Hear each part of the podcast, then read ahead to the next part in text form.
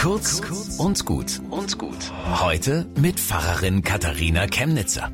Was hört man lieber? Du hast aber gescheit abgenommen oder du bist aber gescheit.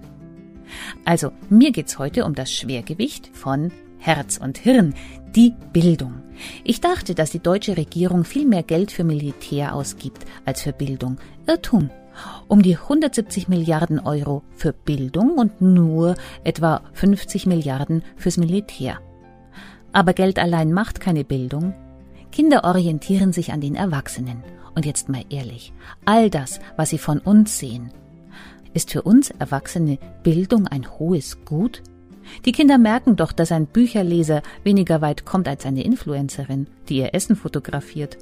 Und dass nicht zählt, ob einer alle Argumente gegeneinander abwägt, sondern wer den Tweet hat, den alle teilen.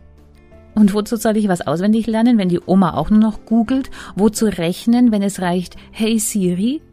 Das ist bequem. Aber es reicht nicht und darum heute früh ein Hoch auf den Wert von Bildung. Bis zum nächsten Mal.